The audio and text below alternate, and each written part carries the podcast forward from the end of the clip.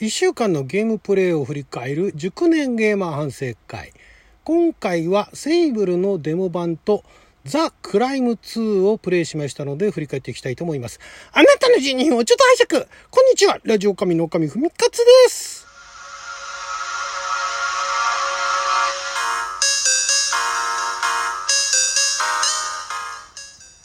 今日は2021年6月22日火曜日6曜は大安でございます。今週はね、本当にゲームできなくてですね、まあ、他にいろいろやってはいたんですけども、ゲームはなかなかやれなくて、なんかあの、ビデオオンデマンドでね、ドラマ見たりだとか、アニメ見たりだとか、他の方のライブ聞いてたりだとか、自分でお散歩ライブやったりだとか、いうことで、なんかね、何もあの、ゲームをやる時間っていうのがないわけじゃなかったんですけども、なんかできなかったんですね。で、その中でプレイできたのが、まず、セイブル。これが今年の9月リリース予定の PC と、あと何で出るって言ったかな。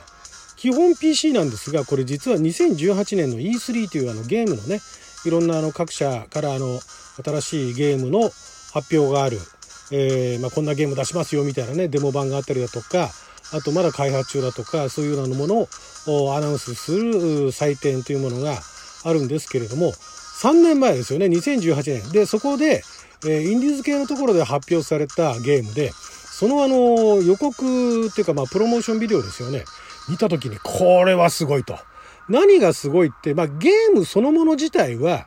まあ、お話だとかね、何だとかはわからないですよ。ただ、グラフィックが、で、グラフィックも、最近はあの、超リアル思考に行くものもあれば、えー、8ビットのね、なんかドット絵みたいなものがまたあの、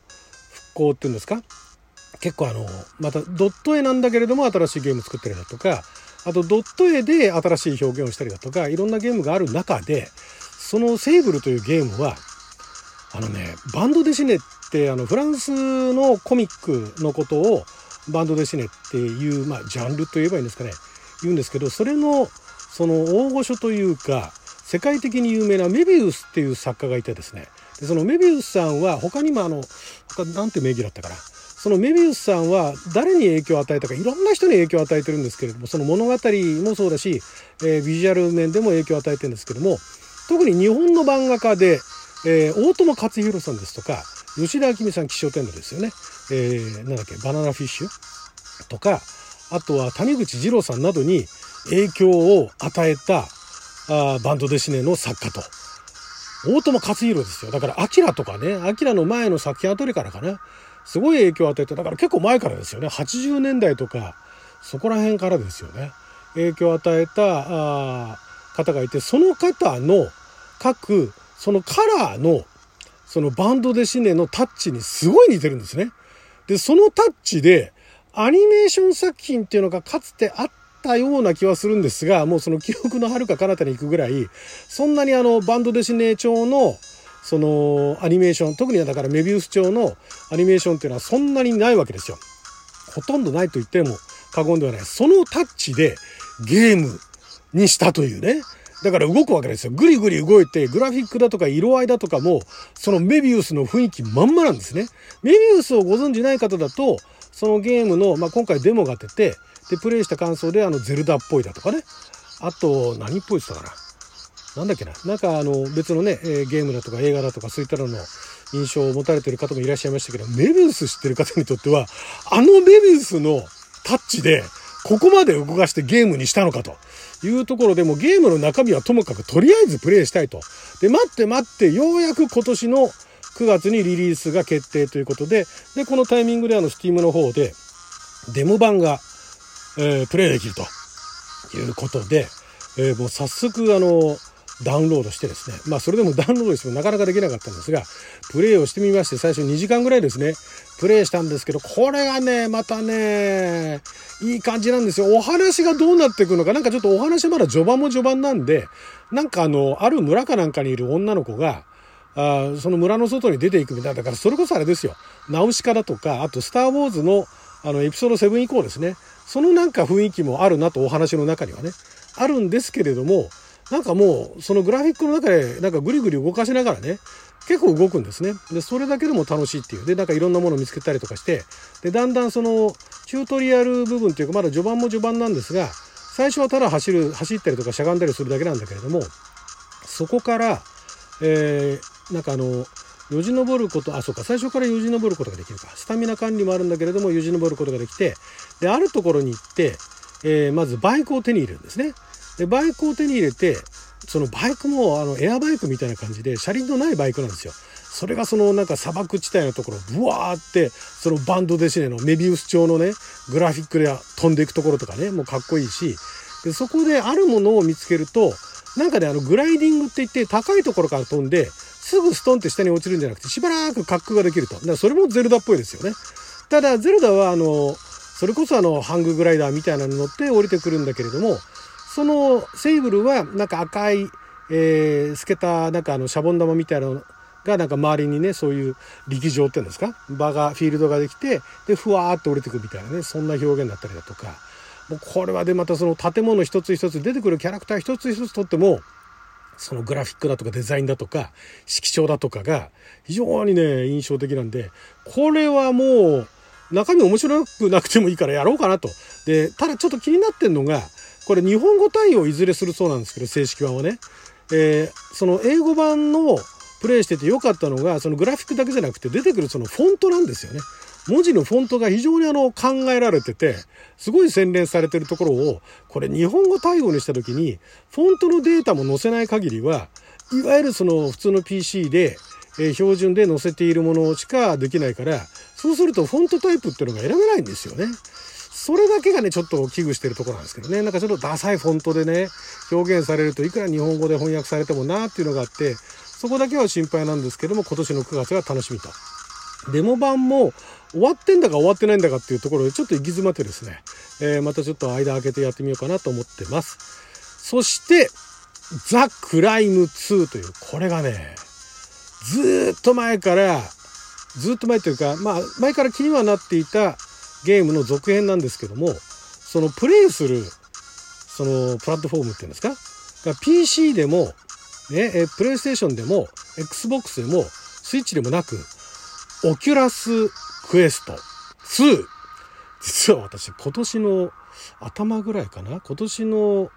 え3月になる前から2月かな？そこら辺に実はそのオキュラスクエスト2発売されてすぐですね、えー、実は買っておりまして。オキュラスクエストというのはどういうものかというと、まあ、オキュラスシリーズっていうのがずっと前からあるんですが、まあ、簡単に言っちゃえば VR ですよ。バーチャルリアリティのそのゴーグルですね。そのゴーグルをかけてみると結構なそのバーチャルリアリティ感っていうのを楽しめると。でバーチャルリアリティ感だけではなく例えば映画だとかドラマだとかも立体ではないにせよかなりの迫力で見ることができるんですね。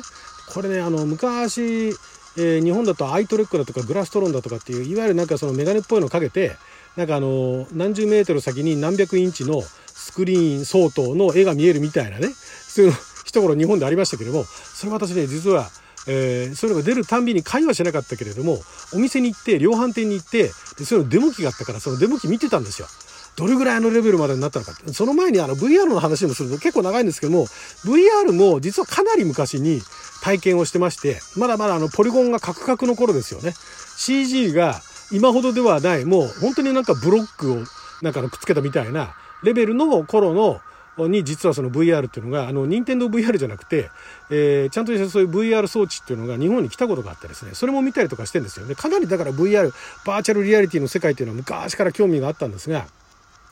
そのグラスタイプのね目にかけてで、えー、目の前に巨大なスクリーンみたいなタイプっていうのはいろんなのが出ていろんなのそれ全部もうあの店先でね試してきましたけども言いたいことはわかる。言われたから何十メートル先に何百インチのモニターが見えるって言いたいのはわかるんだけども、俺が求めてるのはこれじゃないっていうのがずっと続いてきたんですよ。なんだけれども、最初にだからオキュラスリフトかな？えー、この VR 系のデバイスを作ってるところっていうのは、まあ有名なところ何社かあってですね、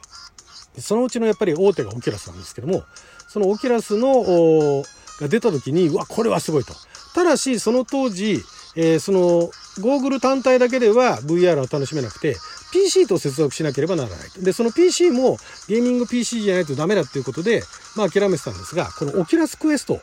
えー、その前にオキュラス GO というのが実は出てるんですけども、そこからですね、実は PC につながなくても、そのゴーグル単体で見ることができるというのが、あって、オキュラス5、オキュラスクエスト、そしてオキュラスクエスト2になったんですね。で、2になっても、これは今も買いだとということで、えー、買いましてですね。で、しばらくなかなかゲームはプレイしなかったんですね。なんか CG で、その VR 的なものを見せてくれる、いろんなあの、フリーでね、見られる、まあ、短編があったりだとか、あとそれこそネットフリックスだとかね、アマゾンプライムとかも、このゴーグルで見ると、それこそその昔あの、アイナンとかで見たね、あの何十メートル先に何百インチっていうのが、しょっぽとか言ってたのが、かなりね、迫力あって見れたんですよ。もうこれだけで十分だなと思って喜んでたんですけど、前々から気になってたそのザ・クライムっていうのがあって、えー、なかなか買わなかったんですけど、今度新しい2が出ると、ようやく2が出るということで、ついに買いまして、それがどういうゲームかっていうと、まあ、簡単に言っちゃえばロッククライミングなんですね。ただロッククライミングをその手に持ったコントローラー両手に持ったそれぞれのコントローラーでまずそのね、えー、岩にガッツってあの指を掴んでいかなきゃいけないとだからそんなに体は起こさないんだけども腕はねその指に指を伸ばしてその崖だとかそのなんかえー、なんか岩岩原だとかそういったところにねその取っかかりのあるところに掴んで登っていくっていうね。周り360度すごい空間だけですよもう玉ひゅんなわけですよ。すごい高いところ登ってるんで、まあ、指の力は使わなくていいけどそれでもやっぱりなかなか迫力があって汗かきましたね。やりたかったらこれだっていうことでね、本当にこれまた今後いろんなね、ザ・クライム2はただの大自然の中だけではなく、都会のビルの中でもね、ビルを登ったりもすることもできるっていうことなんで、ちょっとこれからね、また時間を見つけてやってみきたいと思います。家が狭いんでね、あの手伸ばすとね、なんか上にガーンと当たったりだとかね、そういうのがあってちょっとそこであの、立ってやる場所を考えなきゃいけないなと思いながら、えー、そんなゲームをプレイいたしました。はい、ということで12分間の貴重なお時間いただきありがとうございました。それじゃあまた。